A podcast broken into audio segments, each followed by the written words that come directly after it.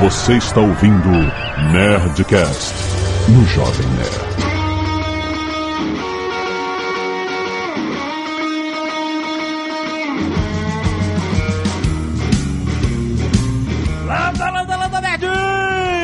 Aqui é Alexandre Otono, Jovem Nerd, eu só faço aqui online. Aqui é o André Souza e eu já fui confundido com o comissário de bordo da American Airlines. É, David, eu moro mais ou menos dois meses por ano no aeroporto. Aqui é o Guilherme e eu tive que trocar de passaporte porque acabaram as páginas do meu. Ah, não! Ah, não! Parabéns! Parabéns! Esse conseguiu. Esse é o objetivo de vida. Aqui é Flávio Augusto, estou a falar da terrinha aqui de Portugal. Aqui é a Zagal e eu invejo todos vocês.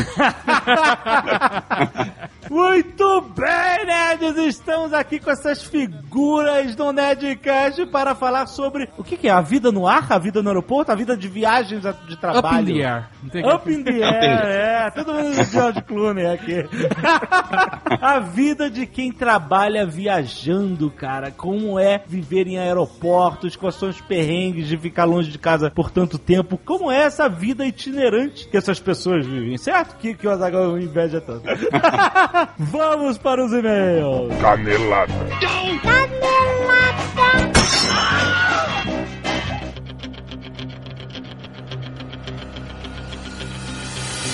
Muito bem, Azaghal, vamos para mais uma semana de e-mails e caneladas do Nerdcast. Vamos. E Azagal está chegando. O quê? O quê? A Campus Party! É, vai acontecer dos dias 3 a 8 De fevereiro. de fevereiro agora. Certo. Sim, estaremos lá. Estaremos lá. Estaremos lá dentro da Campus Party. Na Sim. programação você confere aí no post. Exato, teremos palcos dentro e fora da Campus Party. Da Isso. fora, digo, na área Expo, né? Na área Expo, agora a Campus Party tem um palco na área Expo. Mas estaremos na área Expo também com nossos amigos do Submarino Olha aí! apresentando mais uma URC. Ultimate Robot Combat!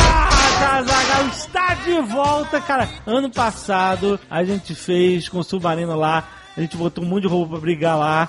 Pessoal da Robocore. A gente, cara, foi demais. Foi muito foda. Foi animal, Foi, foi muito animal. E esse ano, cara, olha só o que, que o Submarino preparou, cara. A Campus Party de 2015. Vamos ter a, a segunda edição do Ultimate Robot Combat. Nós estaremos lá como hosts Sim. em todos os dias. Só que em 2014, Azagal, foram oito robôs que foram brigar lá. Sim. Oito robôs diferentes. E oito padrinhos. Sim, exatamente. Meu amigo, em 2015 serão 28 robôs, rapaz! Olha só, jovem. 20 nerd. a mais do que ano passado. Ano passado a gente só teve uma categoria. Sim, é aquela peso pesado. Que é, não, na verdade é middleweight o nome. Mas são Que é pesados ele mesmo. 55, até 55 quilos. Agora, esse ano vamos ter três categorias. Primeiro, a featherweight, que é até 13,6 quilos. Peso pena. peso pena. A lightweight, que é até 27,2 quilos. Peso luz. Peso luz.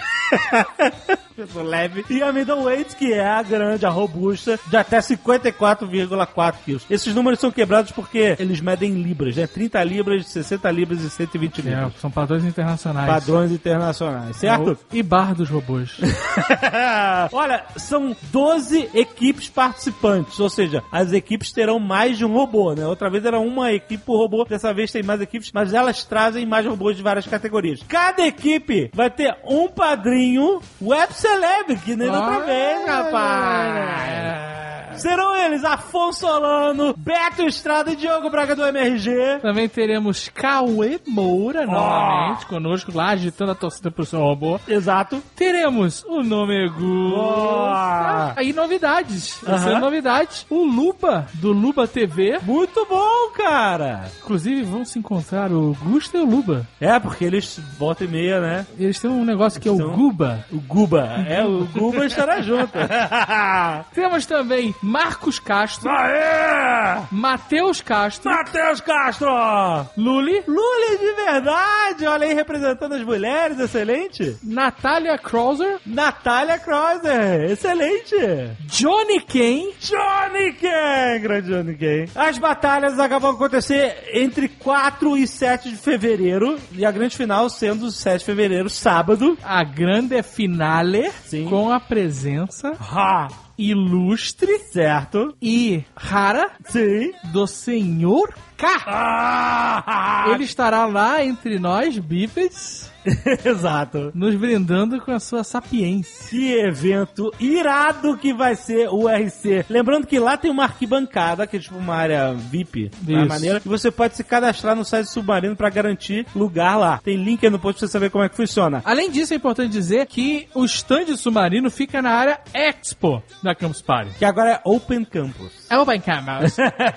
e a área Open Campus Aham. é área gratuita. Isso, você não precisa ser campuseiro. Gratuita. Você só chega lá e você tem acesso. Chegou, entrou, assistiu. Agora, além do, do- do- da arena, lá do, do- da- dos robôs, Aham. tem, eles botaram uns telões gigantes. Então tá, É, vai- tá- cara, tá a gente já viu umas imagens dos stands, uns 3Ds e tal, do stand como vai ser. E vai ser muito maneiro, cara. A gente quer ver todo mundo lá torcendo, vendo robôs pegando fogo, É. explodindo, se destruindo. Se... Ah! Não esquece de ir no hot site CPBR8 do Submarino. Fica ligado em tudo que vai rolar. Vai ter toda a programação, tudo que vai acontecer lá, todos os dias. Lembrando, não precisa ser campuseiro pra ir lá. É só chegar lá, você vai ver. Além de várias dicas de produtos, várias ofertas. Tem tudo a ver com a campus que vão estar lá diariamente. Certo? Excelente. Não deixe de ir no RC, o Submarino Ultimate Robot Combat na Campus Party.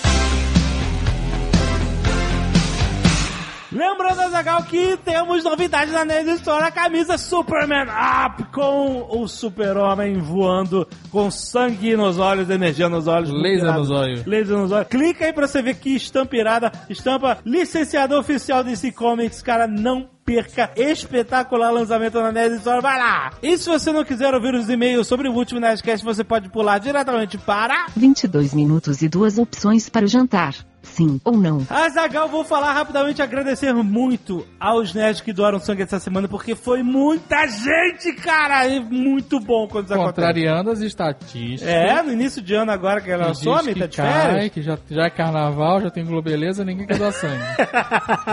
a galera quando vê a Globeleza já não... Mas estão aí os nerds provando o contrário. Exato. Quero agradecer ao Bruno Leite, ao Daniel Nascimento, Bárbara Garcia, Leone Garcia, Leonel Nascimento, Amanda Martins Nascimento, Bruno Nascimento, todo mundo foi junto, Eduardo Michaels, Eric Canova, Everton Butarelli, Felipe Sacuti, Marcele Lira, Gregory Lima, Yuri Fernandes, Jaqueline Molinari, Jéssica Marques, Juliana Spedin, Leandro Samora, Leonel de Oliveira, Lucas Bezerra, Lucas Gabriel, Luiz Felipe Branco, Mike Matos, cara, é muita gente. Agora foi um grupão junto, olha aí, todo mundo junto. Matheus Ribeiro, Maíra Borges, Evelyn Marsola, Giovana Ribeiro, muitas mulheres do Ano Sangue, que é mais raro, as mulheres normalmente tem mais homens aqui na lista. Tem bastante mulher dessa vez, que bom, cara. Alessandro Ribeiro, Fábio Messias, Adriano Ponte, Thiago Pereira, Felipe Ribeiro, Giovana Perípato, Matheus Sardi, Paulo Panazolo, Raul Victor, Renata Eleonora e Bruno Melo foram juntos. Rodrigo Costas, Thiago Blend, Thiago Egeru e William Molinari. Cara, Caraca, muita gente, obrigado. Cabeçada. Batalhão de doadores de sangue essa semana. Muito, Muito, bom, muito bom. Salvando vidas. Temos também a galera do Escalpo Solidário, que doa cabelos. Sim. Para o pessoal que faz tratamento, que está precisando usar uma peruca caprichada. Muito bom. Temos o Aloysio França, a Ana Paula Rodrigues, a Bianca Silva Barcelos, o Felipe Sgarbi, o Guilherme Ferreira de Siqueira, o Ken Aramaki, a Marcela Machado, a Mariana Floret, a Poliana Monique e o William Molinari. Vários homens, o que também William é raro, né? Inclusive. Ué, mas o William Molinari, William Molinari doou sangue e cabelos. Olha aí que Caralho, maneiro. o cara tá engajado. Parabéns, cara. Muito bom. Artes dos fãs, uma cacetada, uma Caraca. tonelada de Ozobis. Dos Ozobis. Ozob é uma febre. Vou, vou lançar um livro na história só com a arte dos fãs. Ozob dos fãs. Yes. Ozob dos fãs. Nós temos a arte do My Scribbles, que é um canal do YouTube. Olha aí, que legal. Fez um speed painting do Jovem Nerd, do Alexandre Antônio. Foi muito bom, parabéns. Temos a fuga de Ozob Cara, não, para. por Bruno Sattler. O Bruno Sattler, ele contribui aqui há muitos anos. Década, a gente pode dizer década.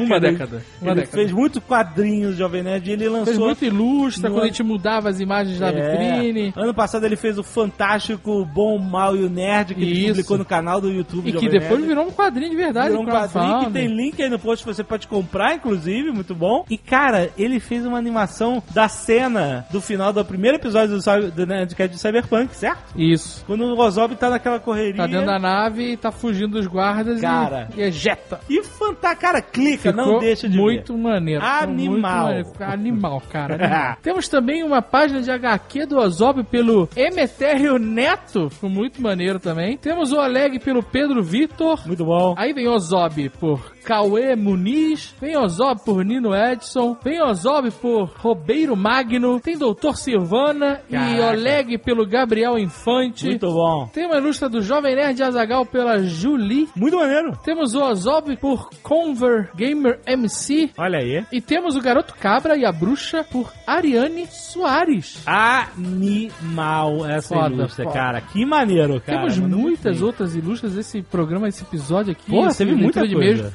recebeu uma cacetada de ilustras, então. e Impressionante. muitas maneiras, algumas meio merda, mas. é, mas mas todas isso. são válidas, todas, todas são válidas. é Obrigado, não, obrigado, gente. Vocês, que, que, que carinho que eles têm por fazer todas as semanas tantas ilustrações. Pô, não, estão todas guardadas. Obrigado. No Tudo nosso site, na sempre. fanpage do Facebook também. Tive a imprimir todas e guardar. imprimir. Fazer o Museu do Jovem Nerd. Olha aí, que beleza. Cobrar a entrada. Matheus Pelizon, 17 anos, estudante em Niterói, Rio de Janeiro. Tá falando sobre o último Nerdcast, o cliente tem sempre razão ou não. Ele fala, realmente a parte do atendimento ao consumidor é um dos, se não o mais difícil serviço de uma empresa que uma empresa possa oferecer com uma certa qualidade. Digo isso porque meu irmão abriu um, um gastrobar com especialidade nas cervejas importadas. Gastrobar. Eu imaginei que fosse um bar com médicos especializados. Sim, sistema gástrico. Exato. Você entra lá e ganha uma endoscopia. É, olha só. Então ele é especializado, em cervejas importadas, o que torna o atendimento muito mais complexo do que um restaurante normal, devido ao modo de servir uma Duvel ou até mesmo explicar o sabor de uma Guinness. Olha. O restaurante vai completar um ano de existência agora em fevereiro de 2015 e já passaram mais de 60 garçons no estabelecimento tentando emprego. Certa vez houve um problema gigantesco no atendimento onde um cliente, que não era nada humildão, pediu a famigerada cerveja Deus para o garçom. Já provou essa, Deus? Né? É boa? Assim, é muito subjetivo, né? Porque cerveja depende muito do paladar de cada um. É verdade, tá certo. Eu, par, eu, eu, Azagal, não curti muito, mas não é o meu É. estilo de paladar. Bom, ele pediu adeus pro garçom, que na hora achou que era só mais um pedido comum. Quando ele chegou com um pedido no balcão, meu irmão apareceu na mesma hora para explicá-lo que aquela cerveja era cara, que precisava de muito cuidado na hora de servi-la. Quando o garçom chegou na mesa com a garrafa, teve dificuldades na hora de tirar a rolha. É com rolha? Por isso teve a brilhante ideia de sacudir a cerveja? Não, peraí. Mas eu, assim, eu não quero criticar, mas eu vou criticar. Eu acho, e aí fica a dica. Eu já trabalhei nesse não. Tinha garçons no motel. Aham. Eu acho que nesse caso era muito importante seu irmão, que era dono do bar, Dá sabe uma- como servir. É, daí lá. E, e pega uma cerveja cara que o garçom nunca serviu, É. ele Vem- servir. É. E o garçom acompanhá-lo acompanhar. aprender. Tá certo. Isso não é um problema. Eu já, já fui em vários restaurantes onde tem garçons aprendiz, zes, que acompanham o mestre ou que acompanham um garçom mais experiente Claro. pra ver como, como é feito aquela, aquele atendimento. Sim, com não tô certeza. dizendo que seu irmão errou, mas ele podia ter. É, mas Fica a dica. A gente não sabe também as circunstâncias. Às vezes ele tava fudido resolvendo outra coisa, não podia, né? Mas isso mesmo. Ele decidiu sacudir. julgar é isso. Julgar é Eu sei. falar sem saber Sem nada. saber de nada. Bom, ele falou que ele sacudiu a cerveja pra ver se dava resultado. Não deu outra. A cerveja estourou e deixou sobrando menos da metade da garrafa. Puta que pariu. Obviamente que o cliente não pagou e deixou meu irmão num prejuízo, filha da puta. É, mas por que, que o cliente pagaria? É, tá certo. E Né? aí ele demitiu o garçom. O cliente não deixou ninguém no prejuízo, não. Não, não deixou, tá certo. E aí ele demitiu o garçom. Enfim, só queria compartilhar essa história maluca com vocês. Continue com esse trabalho foda que vocês vêm fazendo. Eu acho que seu irmão falou, desculpa. Coitado, mano. Mas eu vou lá no bar do seu irmão um dia desses. Pede um adeus. E vamos ver quem vai servir. Pedro Bassalobre. Nome diferente. Pedro Bassalobre, 24 anos, técnico de suporte, São Paulo, capital. Amigos do Jovem Nerd. Ao ouvir sobre a história do Jovem Nerd, sobre, ele gosta muito sobre, sobre longas chamadas e Holt, Nossa. me lembrei de uma lendária, em pequenas proporções, história em que fui protagonista enquanto trabalhava no suporte técnico da Apple. Olha aí. Eu nem sabia que a Apple tinha suporte técnico. No Brasil, é isso? É, eu acho que sim, né? Ele mora no Brasil. Eu acredito que sim, mas ele podia, teoricamente, também tá. Bom, não sei. Vamos Deve ser no Brasil. de julgar e tentar Vai, é. acompanhar. Atendi uma ligação por volta de 11 da manhã e um consumidor com um problema sério no computador em que ninguém conseguia resolver. Decidi ajudar o cara e realizar todo o processo possível para ele não ter que levar o computador na assistência e deixar lá por dias. Aham. Resumindo, fiquei 369 minutos Nossa! em ligação com o cara. Nossa! Isso mesmo. 7 horas e 12 minutos. Teu, Como? Tua avaliação foi pra merda, né? 7 horas numa ligação, Não, tua mas- média foi pro caralho. Média de atendimento, não tem essas porra? Tem. Mas depende, eu não sei se esse caso que é técnico, eu não sei. Peraí, mas será que foi sete horas seguidas? Eu, acho que sim, né? Num turno inteiro dele? Ele fala aqui, ó. Sendo que desses 370 minutos, 380 quase, só 42 em hold. Caraca, ele ficou 370, 380 minutos com o cara Direto. deixou 40 minutos o cara em hold em momentos diferentes, né? Aham. Nos quais ele foi banheiro, foi beber água e comer um salgado. Mas já justificava que 7 horas? Sete horas, Cara, no momento senhor que eu já volto. Caraca, parabéns. Caraca. Sério, parabéns pro Pedro, cara. Que paciência. Parabéns, cara. Você foi foda. No fim, depois de 6 da tarde, consegui resolver o problema do cara e o mesmo insistiu de todas as maneiras em me mandar um bônus. Ofereceu dinheiro, uma garrafa de vinho ou algum chocolate. Meu Deus, cara. Podia ter mandado uma garrafa de meu Deus. Acabei recusando, mas dois meses depois acabei atendendo esse mesmo senhor outra vez. Cara, já deve estar dando até um desespero, né? Exato. Ai, meu Deus. E o mesmo fez questão de pedir para a esposa cruzar a cidade e deixar uma caixa de Ferreiro Rocher no prédio onde ficava o Pô, escritório. que legal. Criou um bond. Parabéns pelo trabalho espero mais Nerdcasts assim que nos façam lembrar de como dias de merda podem parecer legais. Ele mandou aqui uma tela do Imagem interna dele. de comprovação. Você pode mandar isso aqui? Eu não sei se é melhor não botar não isso, vamos publicar isso, divulgar né? isso não, mas ele mandou É. uma tela que vai comprovar o atendimento dele. Caraca, para. Cara, olha só, salva de palmas. Você é Pedro Bassalobre, você é um exemplo de bom atendimento ao consumidor. Parabéns. Quantas vezes você teve vontade de desligar?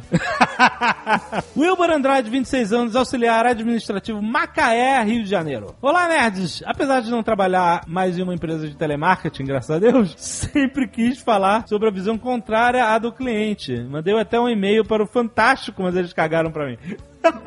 Tô em vivo Fantástico, cara. Vamos, vamos. O quê? Vou pegar a pauta do Fantástico? Não, vamos parar de ler. Ah, não, não! Sai, que sacanagem. Senhor, o senhor tem que se de... Preciso confir- confirmar seu CPF primeiro, senhor. Bom, eu vou ler aqui. Vocês não têm noção do que os atendentes recebem centenas, sério, centenas de ligações por dia de clientes ensandecidos sobre problemas no produto que possuem. Mas se 10% deles tivessem um pingo de inteligência, como vocês obviamente têm, o negócio seria outro. Eu trabalhava com suporte técnico de TV por assinatura, não era da e a quantidade de pessoas que ligavam pra reclamar que estavam com a TV desligada não é brincadeira. Caralho, é foda. Realmente, né? é foda, né, cara? Mas infelizmente tem que concordar com vocês, que o atendimento nesses lugares não é lá dos melhores. Tive a oportunidade de ser supervisor de atendimento e eu ouvi as ligações dos meus atendentes. Sim, elas são gravadas e tinha muita coisa sofrível, gerundismos, gírias, opiniões pessoais dos atendentes. eu devo ter perdido uns 15 pontos de sanidade quando eu trabalhei por lá. A dica que eu dou é sempre resumir tudo. Você nunca sabe se está falando com um atendente que vai realmente te atender, que deveria, mas não sabe, e só responder ao que for perguntado. Vai poupar seu tempo e o tempo do atendente. Ele não quer saber a história triste da vida de ninguém, nem como começou a parada, nem nada. Em caso de problemas, demora de mais de um minuto, queda de ligação sem retorno imediato, falta de educação do atendente, agendamento não cumprido, não perca o seu tempo reclamando com a empresa. Reclame com quem regulamenta. No caso, telemarketing é a Anatel. Porque aí você faz diferença. Criança, era raro eu receber uma reclamação da Anatel, mas quando eu recebia, eu era cobrado da gerência pra resolver com o atendente o quanto antes. Se a lei permitisse, eu acho que eles pediriam uma resolução envolvendo violência ou desmembramento. e tudo tinha que ser registrado e devolvido pra Anatel. Era big deal. Olha aí. então, Galera, já Ficou a aprendeu. Para de gritar com o atendente, não adianta nada, e vai gritar com a Anatel. Também não vai adiantar grande coisa, né? Lucas Freundorf, Olha aí. 28 anos, designer São Paulo. Um pouco decepcionante. Você achou que é da Eu Alemanha? esperava, sei lá, Munique, Munique. Berlim, né? Com esse nome você pode mais, cara. Olá, meus amigos. Aprecio muito vinhos e existe sim a possibilidade de devolver o vinho. Hã? E a palavra não é estragado, mas sim vinho com defeito. A gente falou do negócio do vinho? Sim. Você prova o vinho, prova dá uma chacoalhada, Uma bochecha, merda. dá uma bochechada, ah, tá vinagrado, sei lá. Ah. E aí ele fala que não é que tá, não tá estragado, ele fala que o vinho tá com defeito. Com defeito, olha aí. E ele aqui lista, olha, os possíveis defeitos. Certo. O cara tem o nome Freundorf e tem um- já um conhecimento mais, né? Então... O vinho. Você é uma máquina de julgar. É, é o que eu faço melhor, sempre foi isso. Aí ele fala: os defeitos podem ser aroma de pelo de rato, Pelo de rato? cebola. Peraí, peraí, peraí. Como é um aroma de pelo de rato? Como é que tu vai saber isso? Quando for um aroma muito estranho, é pelo de rato. que merda. Bom, Cebola, cebola, ok. vinagre, É fácil. acetona, Aham. é um cheiro bem marcante, Forte, é. e enxofre. Porra, quer vir com cheiro de enxofre? É, Deus. Você Não, abriu, então a abriu, merda, capeta, do capeta. Vir do capeta, exatamente. Você abriu o vinho, deu uma fungada, tem um cheiro de pelo de rato, de enxofre, Fatal tá, tá com defeito. Entre outros. Aliás, se você pedir um vinho merda, Hum. o gosto e o aroma não vão ser bons. Mas se possuir algum desses cheiros descritos acima, pode devolver que está. Não é estragado, amiga, com defeito. Agora você. Perfeito, é. Observação: o importante não é só cheirar a rolha, e sim analisá-la visualmente. Olha. Se ela estiver muito manchada da metade pra cima, significa que o vinho foi mal armazenado e vai estar oxidado. Hum, Parabéns. Temos um sommelier, Ah, hein? temos um cara- É só se mudar de São Paulo uma cidade mais garbosa e elegante.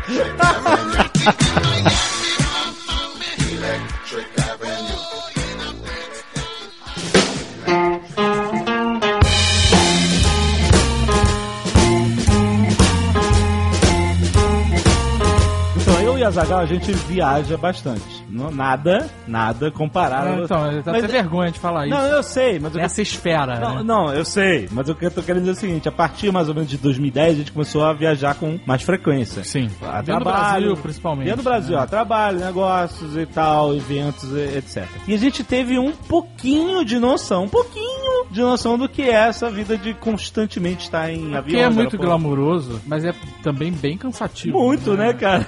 É lindo pra quem tá vendo de fora. Qual que é a parte aliás- glamourosa aí da história? É, deve, deve ser a barrinha de cereal que é glamourosa, né? Não, porque na verdade, quando a pessoa tá viajando assim, ela tá, tá viajando a trabalho, então não tá se divertindo, tá de férias. Dá né, pra cara? divertir, vai. Não, Dá, vai. sempre dá um espacinho pra divertir. Mas é interessante porque é, o Guilherme é solteiro, certo? Não, eu sou casado com um filho pequeno. É casado? É. Olha, eu não sabia. Quando era solteiro era fácil, agora casado com filho e agora ele já tá com três anos. E ele já tá naquela que ele, papai, por que, que você vai viajar? É. Acabei de chegar no lugar, ele, papai, você pode voltar hoje? Caramba. É, putz, cara, deve dar uma uma semana. Então vai complicando a vida. E o Flávio também tem essa situação, porque ele já tem dois filhos maiores até, né? É, os filhos maiores, eles já estão mais espertos, né? O meu, meu filho do meio, por exemplo, ele faz aniversário dia 4 de janeiro. Era sempre o dia que era a convenção da empresa no Brasil, quando eu morava nos Estados Unidos. Então, quase todo aniversário dele eu não tava, né? Nossa. Quando eu vendia a empresa, o dia que eu tava em casa, ele achou estranho. Que é esse cara aqui, né? Todo dia do aniversário, né? Cara, tem que ter aquele negócio do riquinho, localizador do papai. É verdade.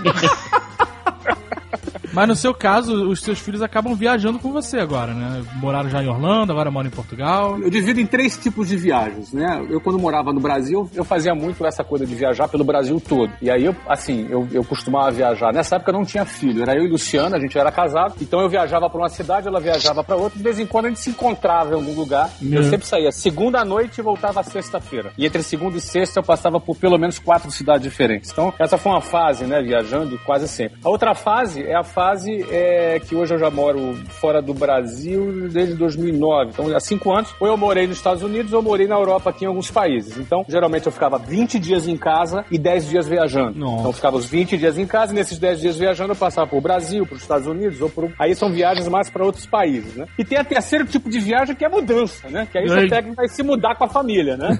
Além do Brasil, eu morei na Venezuela, Austrália, Estados Unidos, Barcelona, Londres e agora eu moro aqui em Portugal. Mas qual é o tempo mínimo que você pode considerar que você morou no, no lugar, assim? Eu vou dizer que meu tempo médio, né? Ah. Eu, nos últimos 20 anos, eu, em média, morei dois anos e dois meses numa mesma casa. Caramba. Essa é a minha muito- média, né? É muita mudança, cara. Já tô com Eu um ano aqui achava, em e eu achava que eu mudava muito, hein? É, eu, eu mudo mais, eu mudo mais. Você... o Davi, você, nos últimos anos? É. Morou aonde? Os últimos 20 anos, eh, bom, Hong Kong, Singapura, foi em Osaka, França, em Paris, eh, Wiesbaden na Alemanha, que tristeza. Quando eu penso Alemanha, já, já estou deprimido. Agora, agora não vou parar, não, não vou falar mais. Tenho, depois, eh, Colônia ou Köln, sempre na Alemanha, foi em Madrid, eh, Brasil duas vezes, São Paulo. Duas vezes? Como assim? Antes de agora? Você agora mora no Brasil. Sim, eu, eu fui já, eu, é, sim, sim, foi aqui, mas só um ano, é, que estava curioso. Não, não, não, não, não, não. Por que, que você ficou curioso? Agora eu quero saber. É porque todo mundo falava desse BRIC, BRIC, BRIC, sabe? Brasil, eh, Rússia, Índia e, e China. Aí você viu onde eu vou me foder menos. É, exatamente, porque na Índia, digo, não, foi de, como turista, não vou voltar. Eu não gostei muito da Índia. A China, já conoscendo Hong Kong e, e Singapura, viajei muito na China. A Rússia foi também, não gostei muito da. Tenho a dizer que não gosto muito da gente da Rússia. Tem, culturalmente não sou muito interessante. É um brasileiro, digo, ah, vamos ver um pouco esses brasileiros como são.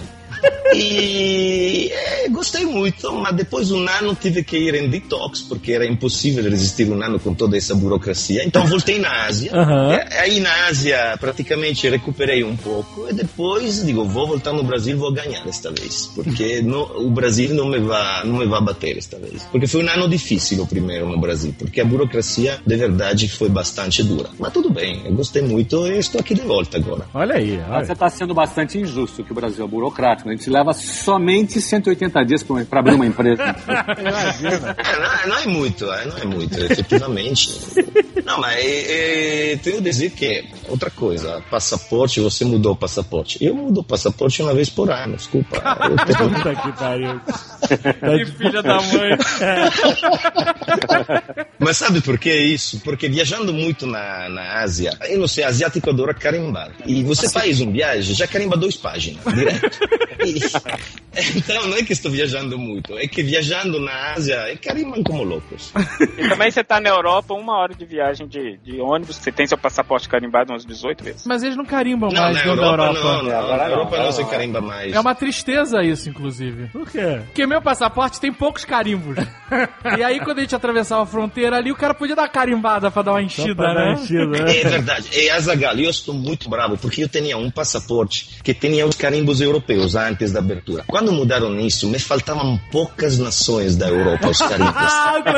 E- e Olha o é colecionador. coisa- ainda estou. Pode dizer puto no podcast? Pode, pode. Eu falei, bom, ainda estou é, bravo, ainda estou bravo, porque faltava pouca coisa, é, pouca coisa estava completa. Colecionador Até de isso, carimbo. Eu devo ter cara de terrorista, porque toda vez que eu vou à Europa, eles carimbam meu passaporte. Não, brasileiro carimba, brasileiro quando entra, carimba. Ou seja, eh, por exemplo, eu vejo sempre com minha esposa, quando ela é brasileira, quando che chegamos na França, normalmente eh, em Paris, ela pega o carimbo direto. Depois, quando viaja internamente na Europa, não carimba mais. É, exatamente. É, mas foi uma tristeza pra mim. Eu fui pra Itália, agora via Madrid. Falei, bom, então tem o carimbo novo da Espanha e um da Itália. Cheguei lá e fiquei procurando, mas aonde que eu vou aqui? Carimba aqui pra mim, moço. Não, não rola mais, né? É, esse que é o problema. Carimbo italiano vale nada. Você são tem que, muito- agora você tem que ir direto pro país, se você quiser carimbar. É, exato. É, mas ficou, exatamente. tem que E sair. pro Davi já não vale mais nada, porque o passaporte europeu eles não carimbam nada, nem na entrada. Mas eu vou pedir, vou pedir passaporte brasileiro agora. Pa- para completar, para completar. Senhoras e senhores passageiros, é um prazer recebê-los a bordo.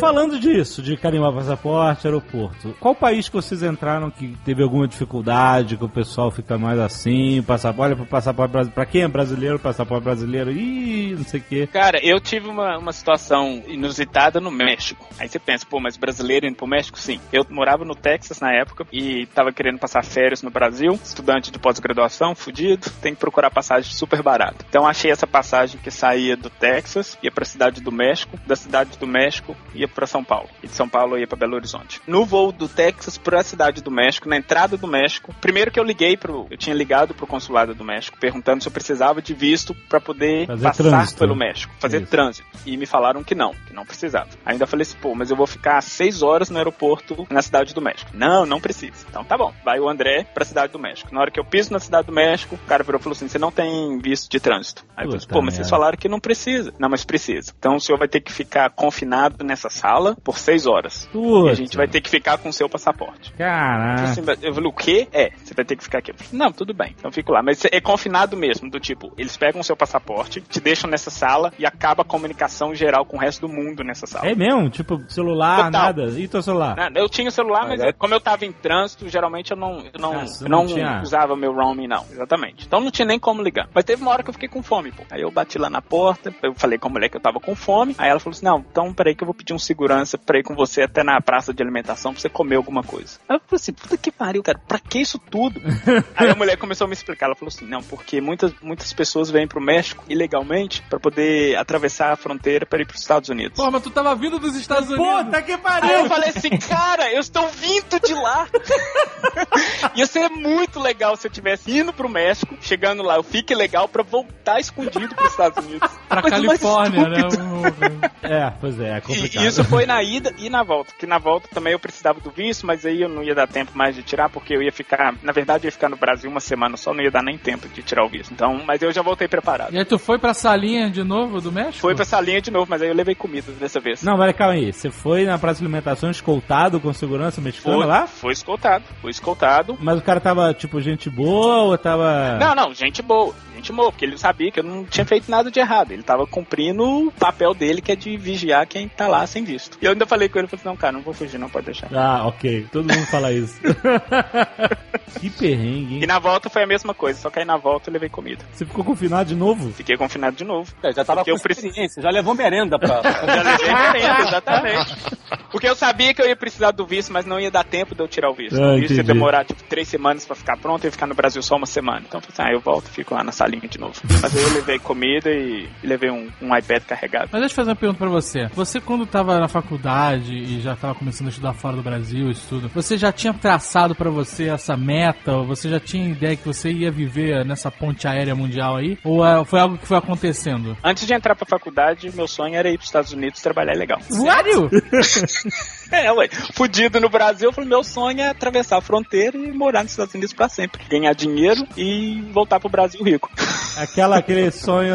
American Dream. American, American Dream. Aí quando eu entrei pro mestrado no Brasil, assim que eu terminei o mestrado, eu fiz uma aplicação pro doutorado e consegui. Mas aí, como eu comecei a fazer pesquisa que a gente chama de cross-cultural, aí que eu comecei mesmo a traçar essa coisa de ficar viajando bastante já no doutorado. Olha aí, que legal. Pois é, agora, ser estudante também é uma porcaria. E ser estudante do Brasil. Eu acho que eu tenho algum tipo de flag no sistema de imigração norte-americano. Por Porque quê? toda vez, 100% das vezes que eu entro nos Estados Unidos, isso até hoje, com green card e tudo mais, eu paro pra uma entrevista especial. E é sempre o processo é sempre o mesmo. O cara pega meu passaporte, olha pro passaporte, monitor, minha cara. cara. Cara monitor, crachá, cara crachá. Aproveita e conta pra gente, André. Tem uma, uma- um filtro da verificação lá na fronteira americana, que não, são todos, né? Quando o cara tá, tem muito flag mesmo, eles vão pra uma salinha e o cara fica pelado lá, né? Pelado? Não cheguei a ficar pelado, mas eu vou pra essa salinha todas as vezes. Meu Deus. Impressionante. O que que É impressionante. acontece? O que acontece nessa salinha? Eles estão fazendo um screening, um screening especial. Então eles fazem várias perguntas. Então as perguntas podem ser perguntas simples do tipo, o que você vai fazer nos Estados Unidos? Ou até perguntas do tipo, uma vez o cara me perguntou assim, você tem algum treinamento com algum tipo de arma especial? Caraca. Aí eu quis brincar, eu queria falar, não, só bazuca. Mas eu não, Ah, não vou. brinca com Não, ele. não brinca com Não brinca. Não brinca. Não brinca. Brincar, vai preso. Nunca brincar com isso. Vai perguntar sempre duas, três vezes a mesma pergunta pra ver se você vai se contradizer. né? Isso É. acontece. Teve uma vez, cara, que o cara virou e falou assim: Eu tava voltando da Inglaterra pros Estados Unidos. O cara falou assim: Você foi fazer o que na Inglaterra? Eu falei assim: Eu fui pra um congresso. É, apresentar o quê? Aí eu expliquei o que, que eu ia apresentar. Ele falou assim: Eu posso ver sua apresentação? Sim, pode. Aí eu tive que abrir o computador e mostrar a apresentação pro cara. Mas se você parar pra pensar, isso faz um pouco de sentido no seu caso, pelo seguinte: tem muitos terroristas que foram estudantes nos Estados Unidos. Sim. E depois voltaram e viraram terroristas e explodiram nos Estados Unidos. então é- é- existe um profile. Você tem um profile de terrorista mesmo.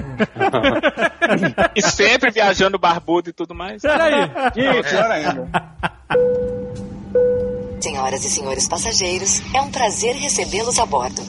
Falando de terrorismo, o problema verdadeiro é quando você viaja em Israel e depois tem de viajar também em outros países árabes e vice-versa. Eu fui por trabalho uma vez em, eh, em Israel, em Tel Aviv, tudo bem, man. cinco horas de entrevista porque era a primeira vez, tudo bem, passei e carimba no passaporte. Aí não queria o carimbo esta vez. Por quê? Porque tinha... De... É, não, não, não, nada de, de, de, de racismo, é. Mas eh, viajando no, no, em Dubai ou viajando nesses lugares, quando vem um carimbo de Israel, isso é ruim. Ah, é? Porque às vezes, é, sim, sim, isso é. Tem um ódio entre esses países que é absurdo. E da mesma coisa quando eu voltei no, no Israel, passei por Egito antes, e se odeiam egipciano e israeliano, mas se odeiam muito por questões de guerra, que tiveram muitas guerras entre eles. Isso é de verdade uma grande dificuldade. E aí quando o cara dá uma olhada, vê o carimbo ali de Egito, o cara, hum, salinha. Não, mas é, é red alert imediato, porque o Israel diz, por que você viajou em Egito? E se você fala, foi de férias, já, já fica bravo, diz, como vai de férias no Egito? É de.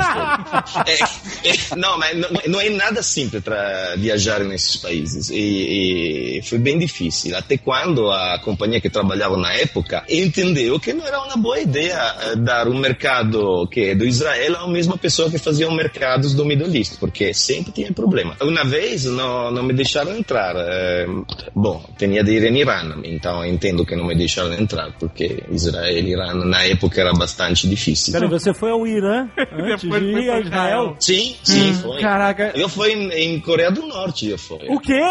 Eu fui em Coreia do Norte. Como? Por quê? Coreia Tours, porque queria fazer férias na Não, Coreia não, do não, Norte. não, não, não, não, não, não. Não, juro, juro, você vá. Não, não é brincadeira, ainda eu estou em contato com essa companhia. É uma companhia que faz especializada em viagem em Coreia do Norte. 20 anos de experiência tem. É, se chama Coreo Group. Eu sempre tive essa coisa da Coreia do Norte. Puta, não, cara. Então, Ô, Bac- Agora eu também tô curioso. O que, que você viu na Coreia do Norte? olha, nada. Ou seja, não é que te deixa muito livre. Quando entrei na Coreia do Norte através da Coreia do Sul. E você tem esse passagem entre Coreia do Sul e Coreia do Norte que é uma eh, no man's land. Ou seja, é, um, um vilarejo do Norte Coreia, mas vazio, ninguém mora aí. Você passa aí e, e depois entra na Coreia do Norte. No momento que entrei na Coreia do Norte, tinha uma guia que, a minha opinião, era um, um policial, não sei o que era. Mas Tinha um grupo de, eram 10 pessoas juntas que fizeram essa viagem. Mas foi muito interessante, porque, de verdade, tem esses eh, edifícios, monumentos todos de, de guerras, tem todos esses pôster que são... Parece de entrar nos anos 50, é a máquina do tempo, é a máquina do tempo. Mas foi muito interessante. E a natureza da, da Coreia do Norte é, é boa. É, tem um lago que é fantástico, que me acordo que foi de verdade interessante. A Coreia do Norte é, é um país interessante a visitar. O problema é que você não tem liberdade. Aí não É, você fica o tempo todo com os caras juntos, né? Sim, Voltando sim. você. Você não Sim, pode sim, ah, sim, vou, vou ali. Não existe isso. Não, não, não, não, eu nem, não, mas nem pensei isso, nem pensei. Ah, Essa Coreo Tours que faz é é uma, é uma companhia em Beijing, então na China. E para ter todos os documentos certos, nossa, demorou sete meses, mas depois Como eu que você consegui. tava querendo É mesmo. muita né? vontade de ir pra Coreia Puta do Norte, pariu, cara. Desculpa, é interessante. A Coreia do Norte é, é um país. Porque gente que vai no Irã, você acha gente que vai no Irã, mas a Coreia do Norte, é, de verdade, uno se imagina, mas que está lá? Que está lá? Depois uno vai dizer, bom, tem nada. Não é que tem nada, é como um. Repito, é um viagem no tempo. Na época não estava esse, esse meio louco de, de Kim Jong-un, que estava. Neto. Estava o Kim Jong-lin, acho que se chamava, não, não me acordo, não, mas estava esse. Ah, deveria ser o pai, né? O Kim Jong-un. É, se você queria uma viagem no tempo, vai pra Cuba. Mais fácil. Exato. Ah, é? Tem os resorts lá, mano, pelo menos E você até fica... Porto lá, né, cara? É que Cuba não sei, porque, sabe, os, os italianos têm uma fama bem quando viajam. Em Cuba, sobretudo, vão por uma razão bem específica, que não é exatamente a razão por qual eu viajo e vou fazer turismo. Então, Cuba não, não, é, na, não, é, não é interessante. Peraí, mas qual é a razão? Qual é, qual é... Tu sabe. Como os italianos... Não, eu não sei de nada. Como é que os italianos são conhecidos? Por que que eles são conhecidos? Olha, eu não sei, é uma tristeza. É, é uma coisa. Os itali... Quando você viaja, tem todos os estereótipos, não? Mas quando uno sabe italiano, tem três estereótipos. Aí, O começo era ah, máfia, máfia, máfia. É, tá bom, máfia. Tudo, tudo bem, é, é, tem máfia, é que pode fazer. Está no sul, mas existe a máfia. Depois começaram com a história do, do spaghetti, canta, pizza, e com a brincadeira sobre, sobre gente. E também, tudo aí. Mas nos últimos 10 anos foi Berlusconi. E isso, e você sabe, Berlusconi é um político, é, não sei o que é, é, é uma pessoa que é mais conhecida para a política, é conhecida por outras coisas. Então, de repente, todos os italianos é, viajam só por uma razão, é a razão do Berlusconi. Não? Que faz? É isso, é, é brinca. Você não imagina, quando você diz, ah, Brasil, está, você está no Brasil, Brasil tem também um estereótipo muito, muito ruim por algumas coisas eh, fora, porque todo mundo acha que as mulheres brasileiras, mas, por favor, que parem com esses. Que, que não é verdade, não, mas tem estereótipos idiotas. Eu já cheguei atrasado num voo uma vez que o cara pegou meu passaporte e falou assim: Ah, tá, tá explicado. Mas é verdade, cara. Vezes o brasileiro tem essa fama de atrasar pra tudo. É verdade. Exatamente. E, e tem essa fama. E, e são, são coisas que. Que excelente. Não, não gosto disso. Você imagina quando eu digo italiano que mora no Brasil. É, é, é terrível. Diz, italiano e mora no Brasil. Nossa, esse cara aqui tem algo de errado. Mas você, mas você veio morar no Brasil, você foi morar aonde? Quando foi no Brasil a primeira vez? É. Ah, São Paulo. Não, mas aonde São Paulo? Não, essa é uma pergunta. essa, essa é, uma, é uma pergunta difícil. Bom, eu morei. Obrigado, é, obrigado. Nunca vamos jantar outra vez juntos. Eu. É africaneca. Olha aí. É, não, mas tudo bem, tudo bem. Eu não sabia que era a, a, a rua das festas e a gay part o, o, eh, da, de São Paulo. Aí, nada, nada de problemático. Não é, não é, eu, de toda forma, morei também em, em, em Köln, na Alemanha, que também morava exatamente no meio de, dessa zona. Deixei minha esposa escolher o lugar. Nunca, essa foi uma escolha errada, porque eu não podia escolher. Bom, vamos, vamos morar na Africaneca, que é um bairro que é perto da Paulista, bem prático, tem na frente o... eu estava contente porque tinha na frente o, o, centro, centro, centro comercial, eh, shopping mall. Sim, sim. Então, prático, tem o cinema, tem você pode fazer as compras, é muito prático. Só que no sábado e na sexta na noite é difícil, é difícil. Ainda mais pro italiano, né?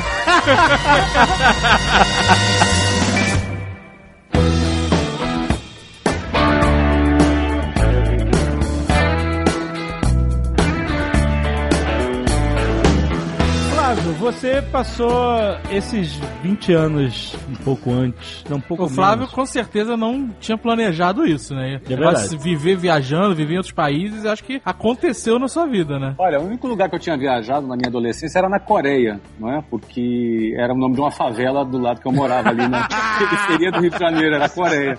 Ali na zona oeste do Rio de Janeiro. Quem é do Rio de Janeiro conhece a Coreia, né? É. Nem no Morro de Alemão eu tinha ido, né? Quando eu era, eu era mais jovem. Bom, mas voltando a falar sobre dificuldade de entrar no país, por incrível que pareça, o lugar que eu tenho sempre problema é no Brasil. É Sério? Exatamente, porque todas as vezes que eu estou no Brasil e eu vou sair do Brasil, quando eu apresento meu passaporte na Polícia Federal, eu já sei, eu fico ali uns 20 minutos esperando, porque a pessoa vai lá, passa o passaporte, olha pra minha cara, olha pra tela do computador, olha pro passaporte, olha pra mim de novo e já fala assim: só me dá licença, por favor, e entra. E fica lá um tempão. Mas por que, meu Deus? Porque tem um, um safado chamado Flávio Augusto da Silva, que é um homônimo meu.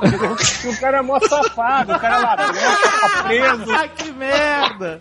O cara é Putz. procurado pela polícia, você entendeu? Puta merda! Então, todas as vezes que eu vou sair do Brasil, cara, ah, param na polícia, eles olham pra mim, eles vão conferir se eu sou o safado que tá fugindo do país, entendeu? Quando eles chegam à conclusão que eu não sou o safado, aí eu, ah, muito obrigado. Então eu já tô acostumado, todas as- é sempre a mesma coisa, eu sempre já, já falei lá, pô, não dá pra vocês anotarem aí, tem uma Anota, observação. eu não sou o safado. Não é safado, né? Não tem como, então eu já tô acostumado, já nem me ofendo, inclusive. né? Puta merda, cara. Eu não acredito. Mas você contou no Netcast que a gente gravou sobre empreendedorismo, parte das suas histórias de você dormir em aeroporto e, É. e- e se enganar por estar tão cansado e tal. Como é que era essa vida? Você passava quanto tempo em casa né, nessa época do WhatsApp? Essa foi aquela primeira fase, né, que eu morava no Rio de Janeiro e a gente abriu 24 escolas em diferentes cidades do Brasil em três anos. Então era uma nova escola inaugurada a cada 45 dias. Então isso envolvia viajar, implantar a escola, reforma, treinamento das equipes. Então era muita viagem. Como eu falei, era ia eu para um lado, a Luciana ia para o outro lado, Aham. para a gente dar conta do, do recado. E aí,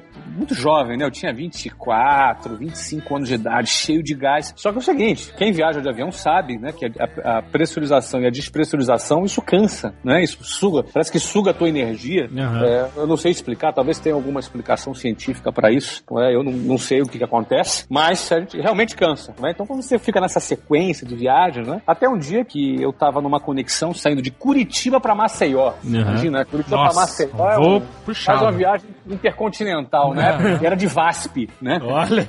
A época da antiga Vaspona, né? E aí eu peguei lá o avião em Curitiba, parei em São Paulo para fazer a conexão. E aí tinha um espaço de umas três horas para essa conexão. Eu sentei numa poltrona confortável, ali na, numa sala de espera, e apaguei, cara, dormi. E eu sei que eu fui acordar uma hora depois que eu já tinha perdido o voo. Nossa. E quando eu acordei, eu olhei para um lado, para o outro, eu levei uns longos, uns intermináveis três, quatro minutos para entender o que estava acontecendo, onde eu estava, para onde eu estava indo, o que, que eu estava fazendo ali.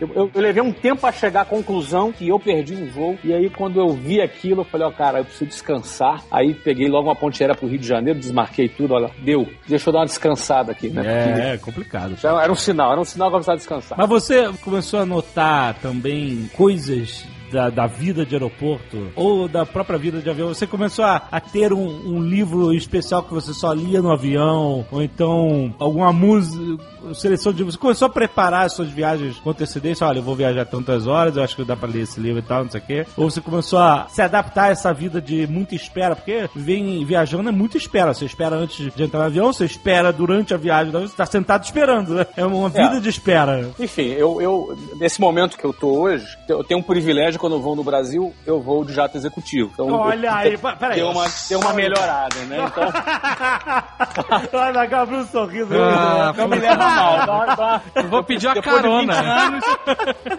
depois Eu de 20 chego lá. anos dá pra dar uma relaxada. né? ok, ok. Agora, nas viagens internacionais, eu adoro viajar à noite. Adoro viajar à noite, porque eu não sei o que acontece. Existe alguma relação íntima minha com a cadeira do avião que eu sento ali e durmo. Olha Putz, que inveja, cara. Isso é, é, é, mas falou um médico, é uma coisa que acontece. Eu também durmo fantástico quando viajo na noite. Porra! Como, cara? Durmo, mas eu, eu durmo bem, durmo melhor no avião que em casa. Não. banho. Não, juro, juro. Então eu- você só viaja de executivo, então, pô. É, sim, viajo no Ah, filha da puta. Aí tem a aeromoça que cobre você, te dá um Ah, champanhe. aí é fácil. Cara, eu sento na poltrona do avião e começa um terror. Eu não consigo dormir de nenhum. Nenhum. Mas nada. terror de quê? De- eu vou ficar acordado a noite inteira, entendeu? Ah, bom, isso é uma boa pergunta. Alguém, algum de vocês tem ou já teve medo de avião? Cara, eu adoro turbulência. Eu também.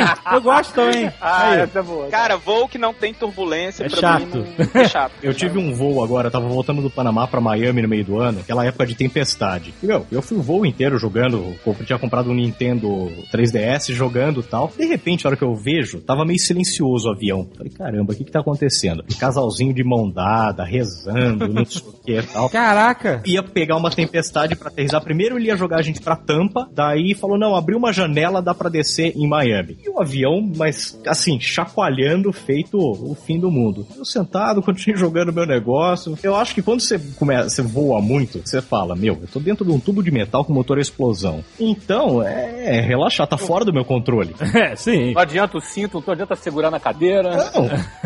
Não, Ó, mas a história de avião é interessante. Ó, a, minha- a Luciana, minha mulher, ela passou por uma experiência de- diferente. Não sei se alguém já passou aqui. Que ela tava num voo, que ela decolou de, de, de Congonhas. Aham. E logo nos primeiros cinco minutos depois que decolou, explodiu uma turbina. Nossa, caralho! Esse, explodiu uma turbina e começou a pegar fogo na turbina. Caraca! E aí o avião ficou de lado, perdeu um pouco de altitude, o pessoal entrou, gritou no avião. Puta E aí o piloto falou: olha, tivemos um problema na nossa turbina. É Tô sério. vendo, tá- cara. Tô vendo, filha da puta! É sério o que tá acontecendo, nós estamos dando a volta para pousarmos em Guarulhos. E o avião de lado. E ficou aquele silêncio, a Luciana me conta, né? Ficou aquele silêncio mórbido dentro do avião, até que o cara de lado conseguiu pousar o avião. E aí tinha Caramba! equipe de televisão pra fazer entrevista. Cara, isso foi sinistro. E a outra, não sei se são jovens, né? Eu sou de uma geração anterior, mas na década de. No final da década de 90, ali teve uma ventania, uma tempestade no Rio de Janeiro, que a Ponte Rio-Niterói, filmaram a Ponte Rio-Niterói, Ah, e ela lembro. tava balançando, lembra? Lembro, lembro. Como se fosse uma borracha. Naquele momento que a ponte estava balançando igual uma borracha, eu estava pousando no Santos Dumont. Caraca! Ali eu me lembro que eu fiquei com medo. Ó, eu tava ali, cara, firme e forte, balançando, e o pessoal chorando. Eu não, tô tranquilão, eu já voei pra caramba, tô É. tranquilo. Mas a parada começou a bater e eu comecei a ficar preocupado. Mas quando a mulher do meu lado tirou um terço da bolsa e começou, ai meu Deus do céu, ai meu Deus do céu. Aí eu fiquei com medo também, cara. Aí eu Contagiou. medo, cara. Aí, puta, a parada, o avião, pá, deu um pancadão e a gente conseguiu posar. E eu lembro que o aeroporto de Santos Dumont tava cheio de lixo. Cheio de lixo, porque ah, voou o vento. Nossa. cena de, de terror. Perigo, cara. Então, a única situação inusitada que eu já passei em voo foi num voo que eu tava indo, na verdade, tava de Miami pra Nova York. E o voo decolou de Miami, teve algum problema técnico que ele teve que voltar pra Miami. Só que o- o- os aviões eles têm que estar num certo peso para eles poderem aterrissar. Então, ou seja, como ele tinha acabado de decolar, ele tinha que perder um pouco de gasolina para ele poder ter o peso correto para poder aterrissar. Então, basicamente, o que o piloto fez foi o seguinte: olha, eu vou ter que voltar porque a gente tá com um problema técnico, mas eu não tô com o peso certo. Então, vou começar a release gas. Então ele vai. co- Ele, co- não é peidar, não. É, ele vai. Sim, ele vai começar. jogar fora o combustível. Ele tinha que começar a jogar fora o combustível. E enquanto ele fazia isso, ele tinha que ficar rodando em círculos. Então a gente ficou rodando em círculos provavelmente uns 45 minutos. Enquanto ele jogava gasolina fora para ele poder pousar de novo. E isso porque uma turbina não estava funcionando. E eu pensei, eu falei assim, gente, ele rodando 45 minutos dava tempo dele ter chegado lá em Nova York mesmo. Aparentemente não. que filho da mãe! Mas ele tinha que estar perto do aeroporto, cara. Não podia arriscar. É, não podia arriscar, exatamente. Cara, é porque ele também se, né, se vai se cai, já, já dá pra ir perto do aeroporto pegar os copos, né? E levar. Senhoras e senhores passageiros, é um prazer recebê-los a bordo. Uma coisa que me, me acordo, meu pai que tive que fazer uma aterrissagem em, em Milão por, sem ah, as rodas, porque não se abriu. Nossa, o trem de aterrissagem não abriu. E foi fantástico, porque tinha toda a espuma na, na pista, foi de verdade muito bem interessante, porque estava olhando, eh, porque ero com minha mãe e meu irmão esperando ele, porque na época viajar era uma coisa por avião, estamos falando dos anos eh, 80, era uma coisa bastante única na Itália. Isso é uma, é uma experiência que me acordo bem. A outra é quando por um dia não peguei o voo da Air France do, do Rio, por um dia. O quê? O voo da Air France que caiu no Atlântico? É, exatamente. E aí- você ia nesse voo? Não, não, não. Podia escolher. Decidi de viajar antes para visitar os amigos em Paris, mas podia viajar nesse voo. Ah. Não posso dizer que, que mudei de verdade, Ah, mas a entendi. ideia era viajar esse dia ou viajar outro dia. E depois tinham dois voos do Rio, então você tem de ver também o horário. Não posso dizer que me, me salvei a vida. Pô, mas foi perto. A coisa que, que, que depois, por dois meses, cada vez que pegava um avião, pensava, puxa, a situação. E fiquei um pouco com, com susto. Depois eh, as coisas passam, uno recomeça a, a acostumar-se às coisas, mas foi, foi um evento bastante chocante na época. Porque Air France, sabes, eu, eu viajo sempre com Air France, então foi, foi bastante difícil a processar. Como... Imagina, pois é. É, E a terceira foi uma coisa que me diverti muito, porque eu, na época, tinha um chefe, chato, chato, chato. Esse sabia sempre tudo. Sabes, o chefe que qualquer coisa você fala, te xinga, é uma coisa absurda. Aham. E esse aqui sa- sabia sempre tudo. Esse tipo aqui tinha de viajar comigo em eh, Cidade do México. Eu não sei como, ele entrou no voo errado. Como, né? E lo deixaram passar. Foi em Buenos Aires. Eu ainda estou rindo quando eu penso essa coisa. Me dá, quando eu estou triste, penso o caso que o cara está sentado. Ele, por acaso, sentou em uma cadeira que estava livre, que ninguém chegou, sentou aí, ninguém encontrou. Você imagina, sai o voo e te dizem eh, bem-vindo a Aerolíneas Argentinas ou não sei o que era, para este vuelo de Buenos Aires. Fantástico. Nem, nem um filme, nem Mas um ele filme conseguiu-. Não, ele chegou em Buenos Aires, ponto. Não, ele foi? Eu já tinha decolado. Ah, sim, o o voo saiu, decolou, é, tchau. Ah, mas porque normalmente os caras falam antes, né, cara? Eles confirmam, ó, você tá no voo tal. É, é, é, vai saber, porque sabes, na noite, quando você pega voo, cai dormindo, é, as coisas. Eu não sei, o que- eu não sei o que aconteceu, mas foi em Buenos Aires. Eu, eu passei dois dias bons em Cidade do México sem ele. Deixa eu dar uma notícia boa pro pessoal que fica às vezes com medo de voar por causa dessas situações que acontecem com relação ao avião. Olha, nos últimos oito anos, o Brasil teve 963 acidentes. Obviamente não foram acidentes fatais, segundo a Agência Nacional de Aviação Civil. Só que houve 846 mortos. Ou seja, houve 846 mortos de acidentes aéreos nos últimos oito anos no Brasil. Agora, assassinados no Brasil foram 400 mil pessoas no mesmo período. Meu Deus do céu, que terror. Ou seja, a possibilidade de você ser assassinado no Brasil é pelo menos, aqui, segundo a a minha calculadora, aqui, deixa eu fazer essa conta ao vivo aqui, 400 mil dividido por 846. A sua chance de ser assassinado é 472 vezes maior do que você morrer no avião. É, tá E, vendo? o- outra coisa, cada. cada Ainda, ainda assim, tem italiano maluco que vem morar no Brasil?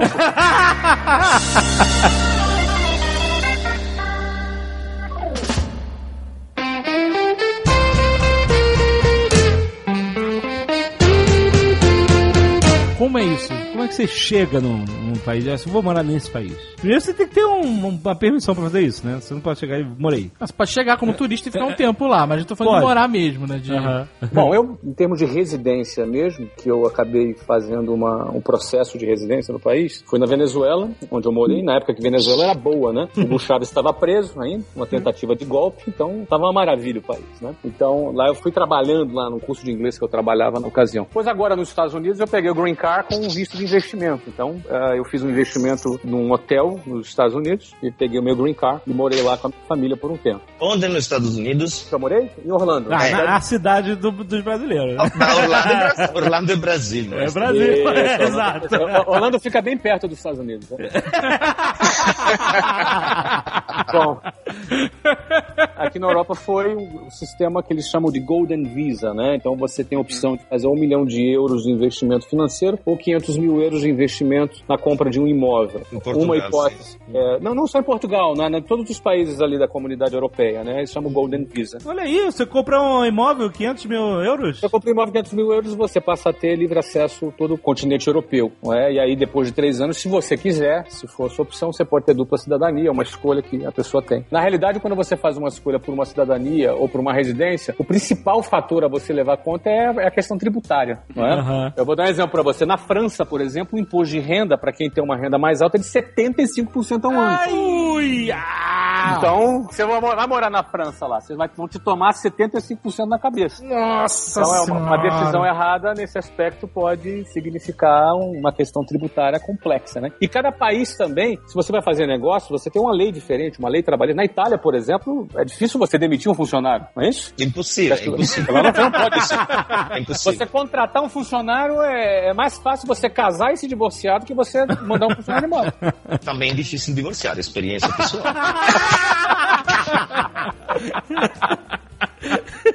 Ai, meu Deus do céu. Então você tem que estudar bem direitinho antes de ir pra um país. Agora, eu adoro viajar. Enfim, acho que só esses malucos aqui, tudo falando, a gente que gosta de viajar. Eu gosto de morar em outro país, conhecer uma outra cultura, aprender um outro idioma, experimentar a culinária, a comida, ter os filhos, né? Que têm acesso à questão de história. Meus filhos estudaram história na Europa, falam um idioma, vários idiomas, entendeu? Então eu acho que essa parte cultural, ela é muito rica, é muito interessante e te dá uma visão maior do mundo, te dá uma visão. É muito bacana. Eu gosto muito Essa- de mudar e começar de novo, entendeu? Eu Uhum. Organizar minha vida. bonita, né? Essa é a parte bonita. É. Mas vamos falar da parte feia também. Vamos Que pra é, feia, tipo, feia. que é- eu gosto também dessa parte de estar em culturas diferentes e aprender coisas diferentes. Agora, é foda quando você tá, por exemplo, quando a primeira vez que eu vim para os Estados Unidos na vida, porque assim, você estuda inglês no Brasil, você acha que você sabe inglês pra caralho, né? Aí você chega no aeroporto, eu lembro direitinho, tudo que eu conseguia escutar no aeroporto era o seguinte. e eu, fu- fudeu, não sabia o que, que a mulher tava falando. Primeira vez que eu cheguei nos Estados Unidos na vida, aeroporto de Atlanta, na minha passagem tava escrito assim: se você chegar num país estranho e sentir aquela vontade de voltar para o seu país, não ache estranho, porque isso é normal. E eu, lembrando, entrando no avião, falei assim: ah, lógico que eu não vou querer voltar pro Brasil. Tava escrito isso na passagem? Tava, era porque era passagem de agência, aí vinha Hum. um panfleto na, na passagem. Sei. Que loucura. Aí assim que eu desci no aeroporto de Atlanta, cara, a primeira coisa que eu queria era voltar pro Brasil. Ah, mas tu ficou homesick assim? Desceu Não, não era de homesick não, cara. Era porque eu não tava entendendo porra nenhuma que o pessoal tava falando. eu fui sozinho, foi a primeira vez na vida É, que eu é andei. difícil. Não, foi a primeira vez na vida que eu entrei num avião. Não. Eu lembro que eu cheguei no aeroporto, o pessoal tá assim, você já fez check-in? Eu falei assim, hã? tu foi capial, modo capial mesmo. Foi. E, não, e foda que, assim, pobre, fudido, o pessoal falando assim, não, cara, você tem que, você vai viajar de avião, você tem que ir bem vestido. Aí vai o André, de terno e gravata. Chega em Atlanta, 45 graus naquela porra daquele, daquele aeroporto. Ai. O André parecendo um pastor. Aí vai o André.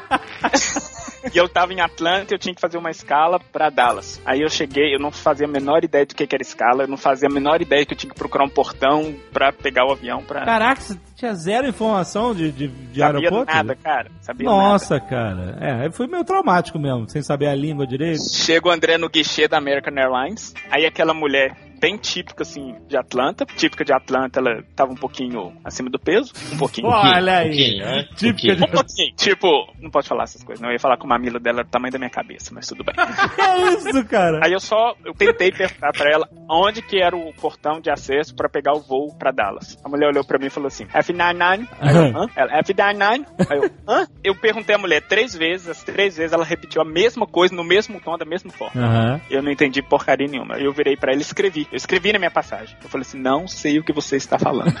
Eu mostrei pra ela. Ah, E era o quê? Ela tinha perguntado se eu tinha preenchido o formulário I-9. Have you Ah. filled the I-9? Ah, have you feel the I-9? Só que ela falou de um jeito que eu não entendia nada. Foi assim, super traumático. Então, essa é a parte feia da história. E segundo, primeira vez que encontrei com todos os alunos da pós-graduação, a gente foi pra um happy hour. Cara, é foda. Todo mundo contando piadinhas, são bem locais e, e- e falando coisas bem culturais. E você sem entender porra nenhuma. Tipo, eu ria porque tava todo mundo rindo. Se eles Uhum. Estivessem falando mal de mim, eu tava rindo do mesmo jeito. É porque além da diferença do idioma, que você pode dominar ou não, tem as referências, né, culturais que são bem Exatamente. diferentes, né? E você se sentiu deslocado pra caramba. Completamente. Completamente. Até hoje, na verdade, em alguns círculos culturais assim, eu me sinto completamente deslocado. Apesar de ter um domínio muito grande da língua e até um certo domínio da cultura, eu ainda me sinto completamente deslocado às vezes. Completamente deslocado. O pessoal faz algumas piadas que eu. Agora eu já não rio mais, porque agora todo mundo já sabe que eu não sou daqui, então eu já vou pra casa do pessoal. Cara, achei graça nenhuma nisso que você falou. Senhoras e senhores passageiros, é um prazer recebê-los a bordo.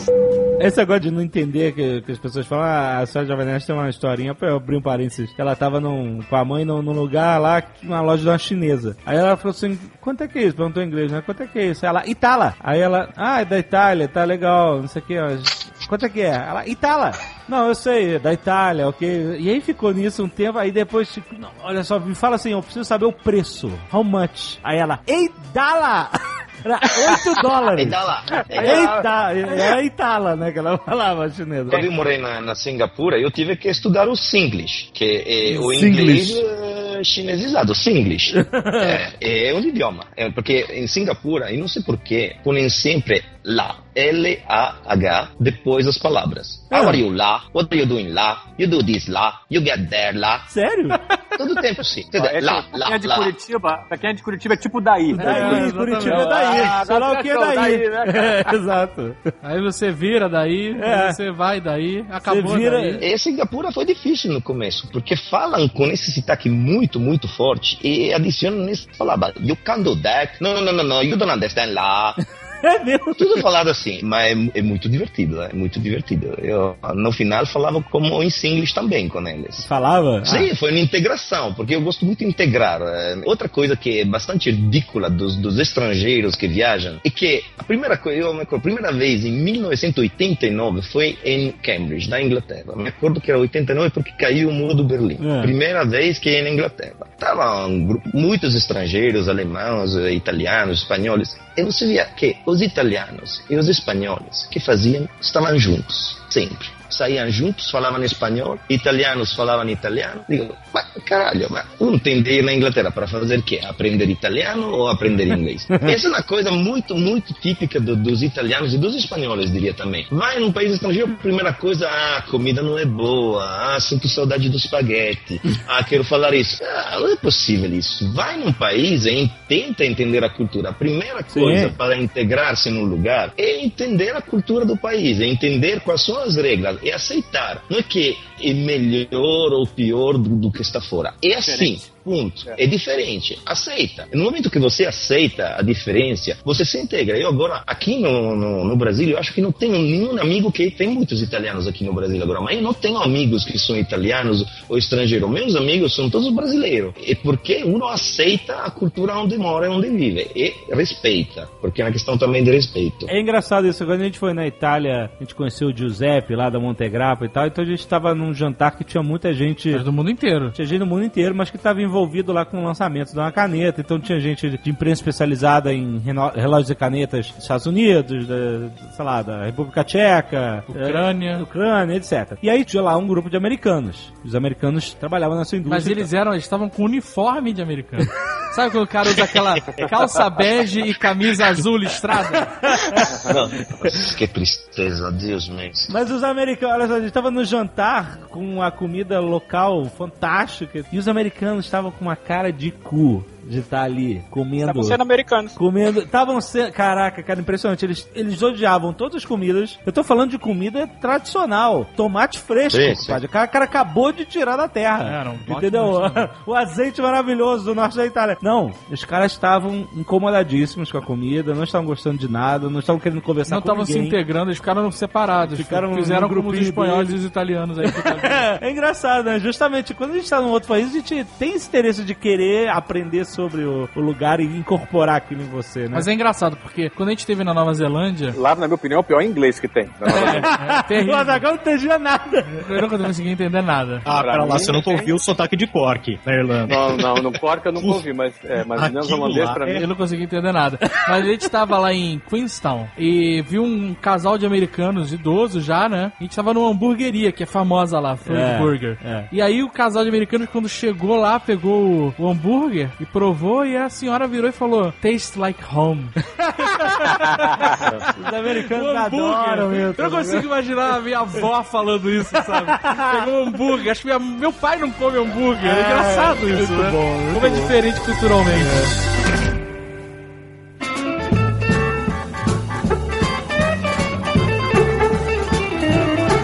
falar sobre lugares estranhos que vocês já foram, assim.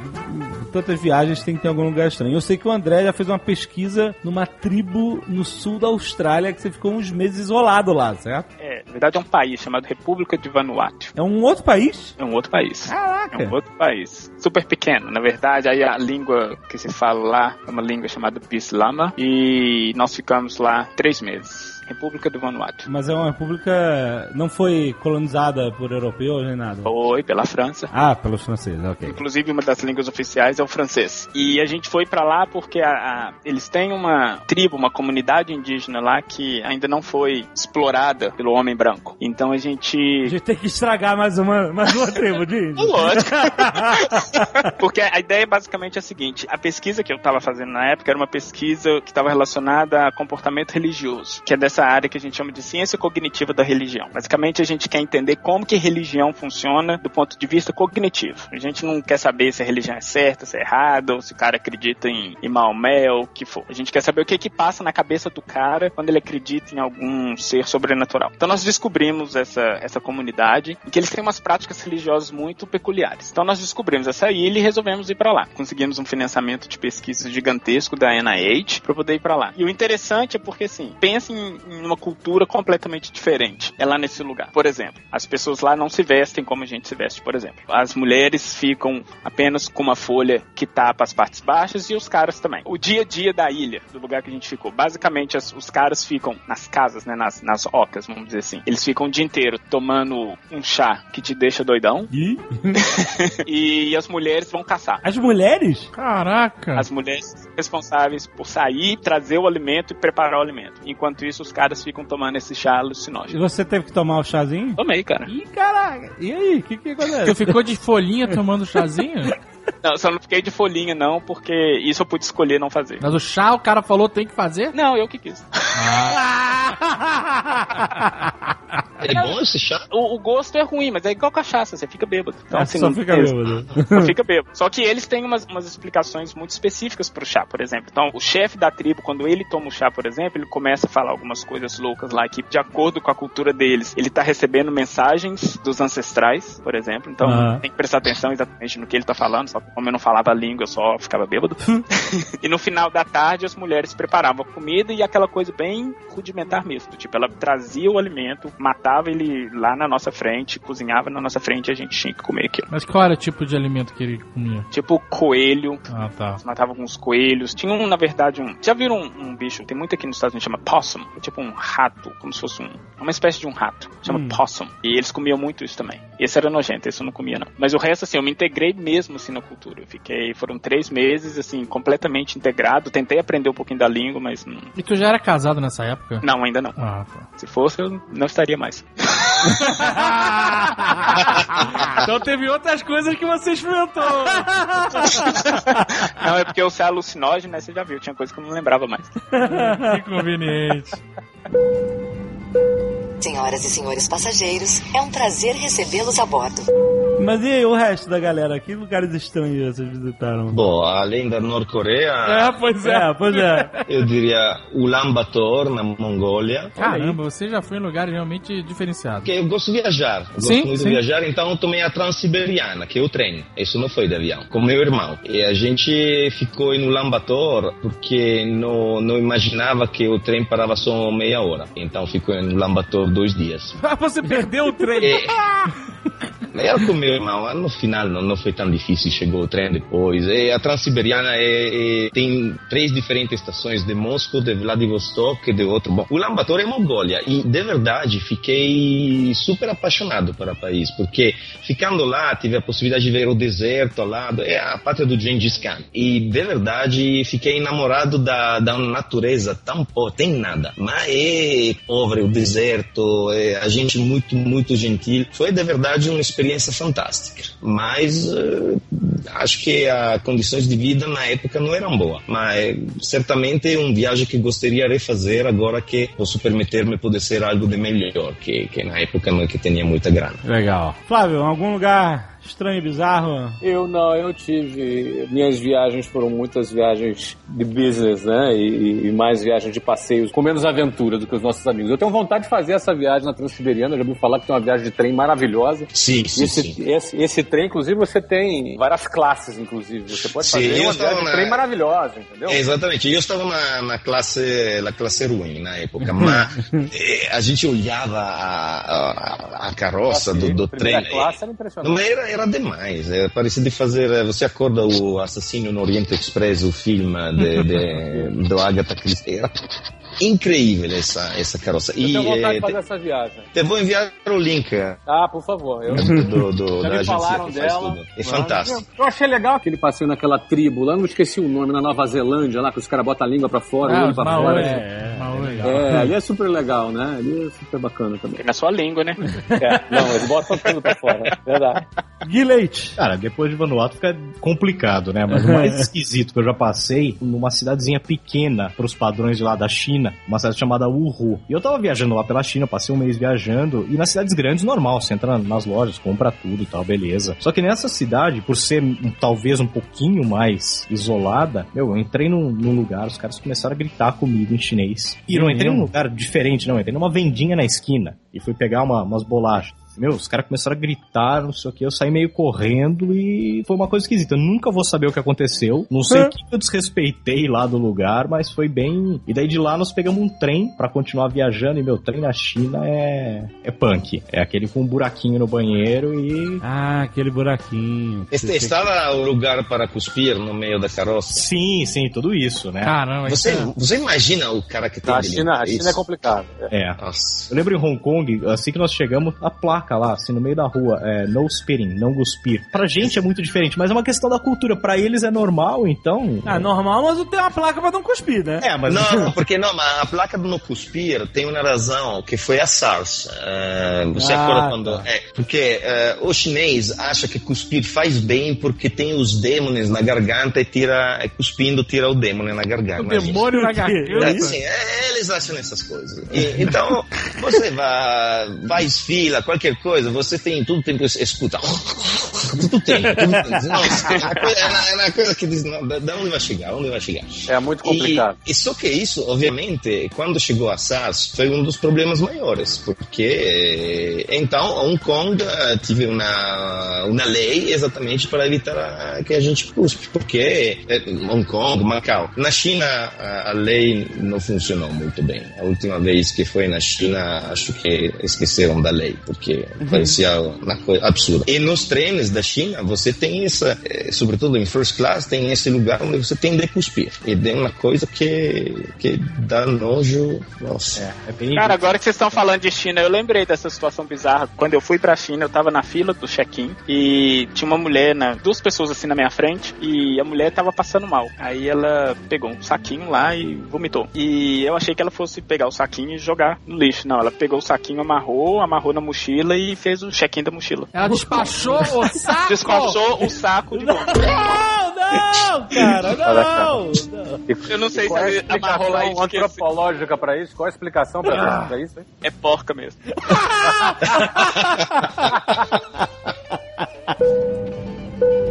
Senhoras e senhores passageiros, é um prazer recebê-los a bordo. Lembrando da China, então, eu fui lá pra fazer um negócio, foi 2012, eu acho, e eu, ia- eu ia ser recebido lá por um cara que era do Congresso lá, um congressista, um deputado, né, da chinês, que ia ser parte do negócio, com a escola que a gente inaugura lá, e assim, aqueles protocolos, né, pô, cara, ele vai te oferecer, você tem que aceitar, senão você se sente ofendido. Eu falei, ih, cara, não vem com essa conversa que É. não rola assim. Aí o cara me perguntou: Você gosta de comida tradicional chinesa? Aí eu logo pensei, pô, Chinese box, né? cara? Pô, tranquilo. eu falei pro cara: Não, como de tudo. Eu não tenho problema com comida, eu como de tudo. Puta, Amigo, a não. entrada era pé de galinha. Nossa. Cru, pé de galinha cru, Ah, com cru unha. não, não. Com a unha, com a unha. E eles comem assim, ó. E eles, eles arrotam. Eu, Caraca, que perrengue. então já não Era só bastasse. você pegar tá- unha e cuspir, pô. Não bastasse eu estar já meio virado do fuso horário, foi Nossa. realmente, realmente é diferente. As culturas, essa coisa de viajar para outros países tem essas, essas situações. Eu particularmente, eu gosto desses perrengues, entendeu? Aham. São perrengues que eu passo que, enfim, eles me deixam na saia justa na hora, mas eu gosto. Depois eu dou risada, depois eu conto para os amigos, mas é, faz parte, né? Faz Cara, parte. num restaurante lá na China serviram um frango decorado com as cabecinhas de frango, assim, é, e, tostadinhas. Opa! E eu olhava para aquilo e cada cabecinha olhava para mim e falava: Não me come, não me come. Meu, acabou o meu jantar. Tá demais. Meu, é. Ela tinha que falar não me come antes do cara cortar a cabeça fora. É. não, mas na China você come bem também. Agora eu já me reservei, vou em um restaurante em Hong Kong comer o serpente, que é muito bom, muito bom. Não é época boa do serpente, então é congelado, mas uh, eles comem coisas que, quando falam, o que estou comendo aqui? Serpente a primeira vez dizem, nossa, que porcaria vai ser. Não, é bom. É verdade que as patas de galinha, honestamente, não é o, o máximo. Mas tem pratos que, que não podemos imaginar, que um diz, não, mas como fazem comer isso? Insectos, por exemplo, são muito bons, muito gostosos. Não, cara, não, por favor. Sim, sim, sim. Mas eu acho que isso aí, Davi, a gente aprende a comer no lugar, né? Por exemplo, na China sim. eu não aprendi ainda, talvez um dia eu aprenda.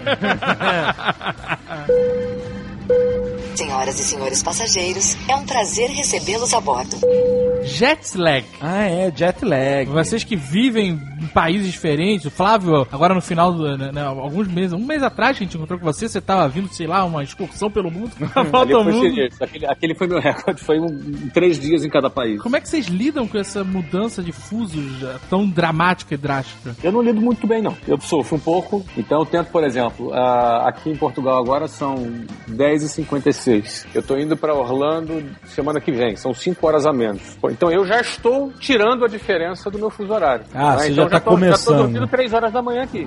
É, eu tento fazer isso também. Quando eu consigo me programar, que eu sei que eu vou ficar num fuso horário muito diferente, eu tento fazer isso. Eu tento me acostumar antes da viagem. Mas às vezes não dá. Aí É, eu chego e fico. Ah, isso eu não sei. Tem gente que lida bem. Eu, eu acostumei a lidar com a situação, mas dá, um- dá uma sofridinha pra acordar. Pra mim, o segredo é o primeiro dia, aguentar até bem tarde. Chegou É. lá de manhã, não importa o horário, aguenta até 10, 11 horas da noite, dorme, no outro dia tá, tá Ah, zerado. sabe o que eu, que eu aprendi? O negócio de jet lag, não viaja. A Zagal fica falando que ele não. Que Eu não sofro lag com jet lag. Não sofre com jet lag. Não, mas também nunca fui provado como eles. Eu sou um garoto, sou um garoto. Mas o que eu faço, porque o Marco Gomes viaja como a gente, por exemplo. É. Não tá aqui, mas ele vive chorando jet lag por aí. É, Eu não sofro como ele. O que, que eu faço? Entrei no avião, eu já boto o relógio no horário do destino. pra você já. Minha mente já vai começar a entender que eu já não estou mais naquele lugar. Não são 10 horas da noite. É, são que já é outro horário. manhã. É, e é sim. claro que você tem que resistir, né? Dependendo da hora que você chegar no lugar, você tem que ajustar, né? Se você não Forçar, dormiu, né? você tem que. Sim, aguentar. mas o, o truque do primeiro dia de, de aguentar até tarde é bom. A melatonina que se compra nos Estados Unidos também é uma boa solução, a melatonina. Isso, isso. O que, que a é melatonina faz? O que, que ela faz? A melatonina praticamente te ajuda a produzir, acho enzima, não sou um doutor, mas praticamente o, o, o corpo no momento do jet lag não consegue produzir essa melatonina que ajuda a tomar o ritmo correto do dia, com a luz, eh, com, eh, com a noite. E a melatonina ajuda nesse processo. Mas você compra isso na farmácia, é isso? Melatonina? Sim, sim, sim. Ele é melatonina, é isso? No Brasil não se pode, mas nos Estados e também na Europa acho que não vendem Ah, não melatonina. pode? Mas nos Estados Unidos vendem, sem problema, em qualquer lugar. Outra coisa que conselha muito no momento que você chega no aeroporto, onde tem uma diferença grande, é pôr óculos de sol. Ah, é? Não sei porquê, me dizeram. Mas eh, meu truque é que eu fico bêbado a primeira noite. Totalmente.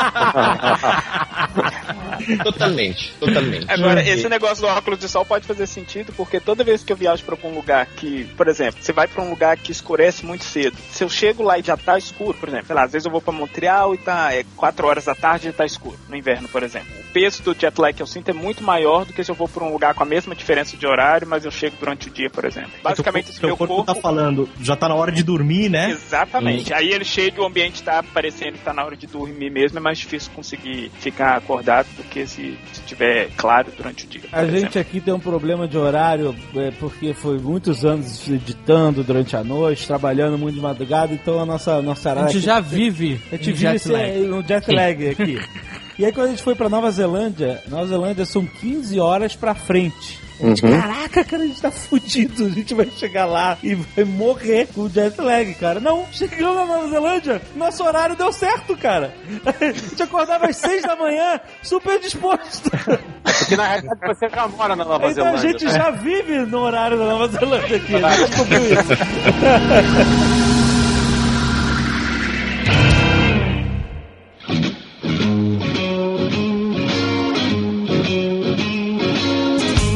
você viaja em férias, você normalmente faz a escolha de tudo. Você escolhe a sua companhia aérea, você escolhe o seu hotel, onde você vai ficar e tal. Mas muitas vezes você vai a trabalho, nem sempre você tem esse poder de escolha. Como é a vida de hotel pra quem vive viajando a trabalho, né? Quais foram os perrengues que vocês passaram em hotel? Guilherme? Eu tenho sorte, porque na empresa a gente tem um poder aí de escolha grande. E tem sempre um negócio, como a gente vai testar coisa que tem a ver com rede celular e tudo mais, então dá pra escolher mais ou menos. Você pode sempre usar aquela cartada putz, não pega a tal rede que eu preciso testar, não vai funcionar em tal lugar. Então É. dá pra escolher bem. Você trabalha na empresa de tecnologia. É, e tem que viajar pela América Latina, por vários lugares aí, testando coisa. Então dá pra ter esse, esse jogo de cintura. Nesse ponto é, é, é mais tranquilo. Cara, eu da época de estudante, como geralmente o budget que a gente tinha pra viajar era muito curto, então a gente não podia escolher nada de hotel nem, nem companhia aérea. Eu acho que eu já viajei nas piores companhias aéreas do mundo. Alguém aqui já viajou pela Aeroméxico? Já. Já, Cara, já. cara, tinha uma barata viva na minha salada. Na salada? Na salada. Do A avião? salada- Ah, do avião, e a salada tava lacrada, a salada lacrada e uma baratinha mexendo lá dentro. Eu perguntei ao aeromoço, eu falei assim, é, isso aqui é parte da ervilha? Como é que é? Amigo, ó, fique feliz que você encontrou uma barata. Pior seria se você tivesse encontrado a metade da barata. Ah, não. É.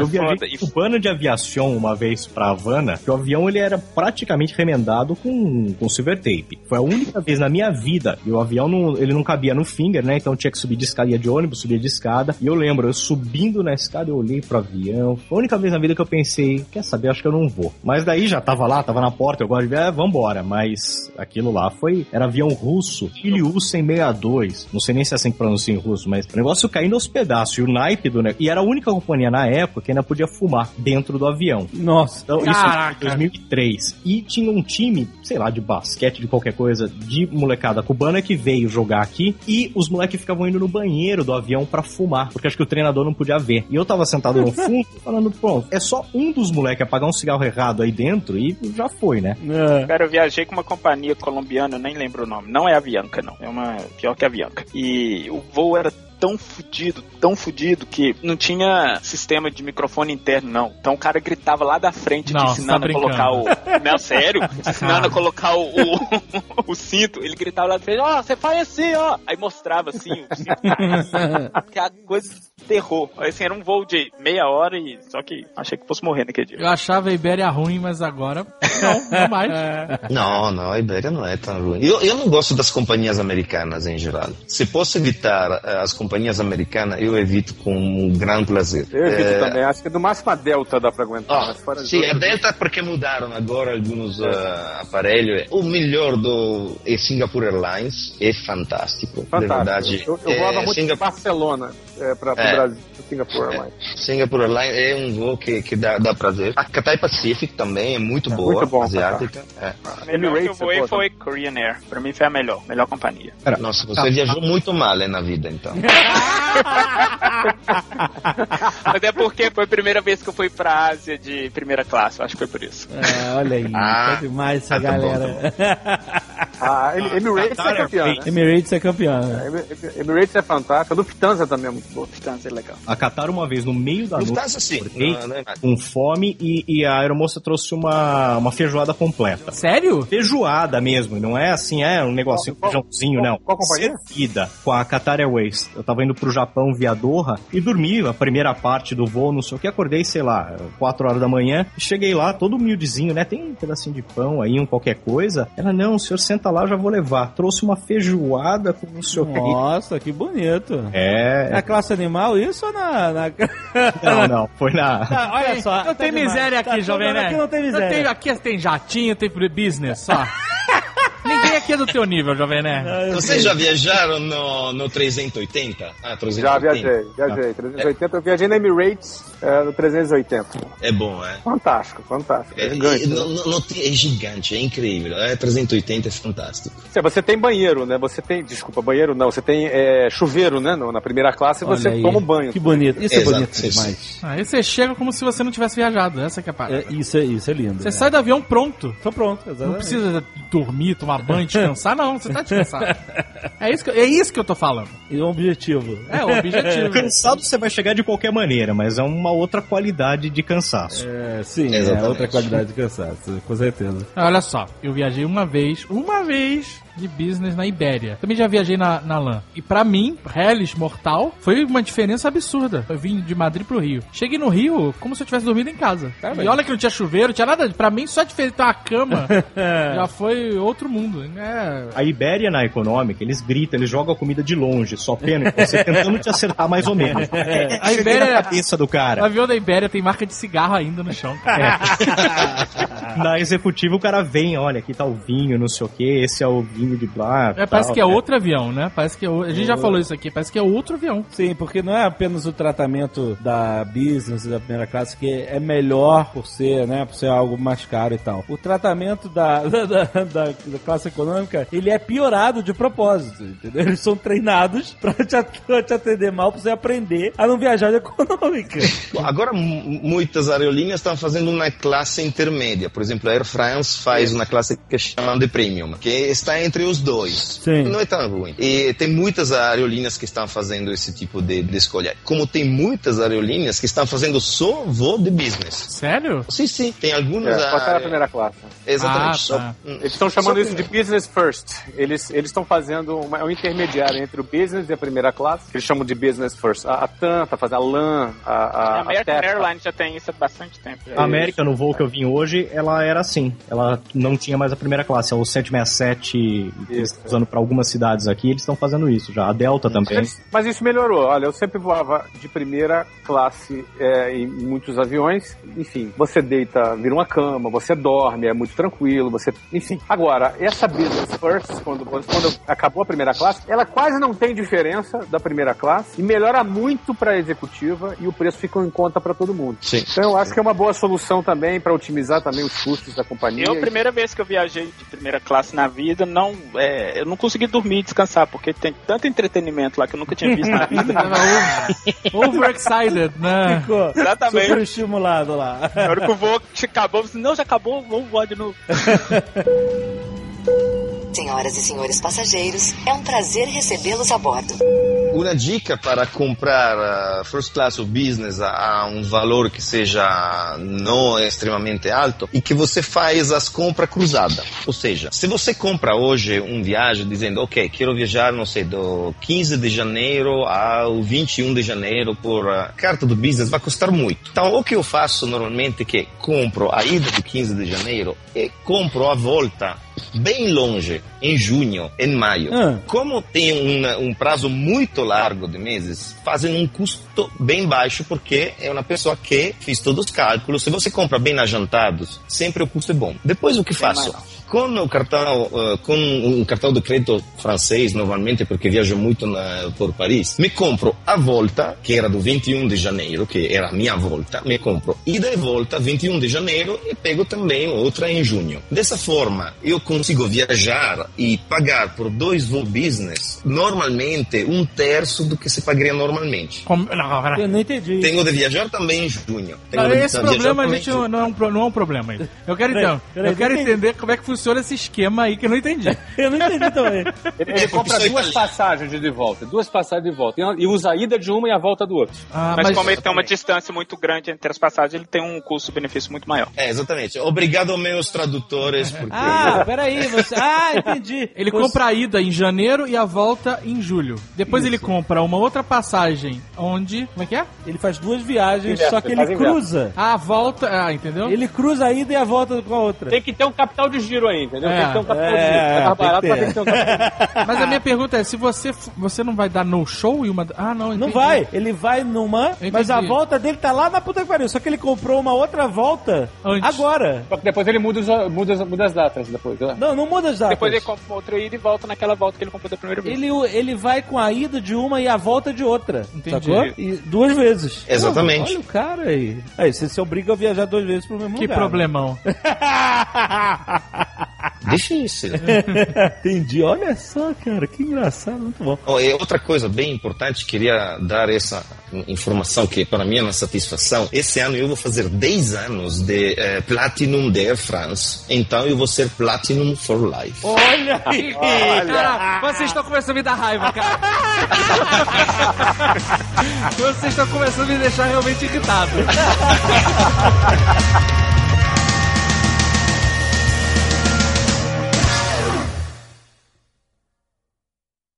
Este Nerdcast foi editado por Radiofobia, podcast e multimídia.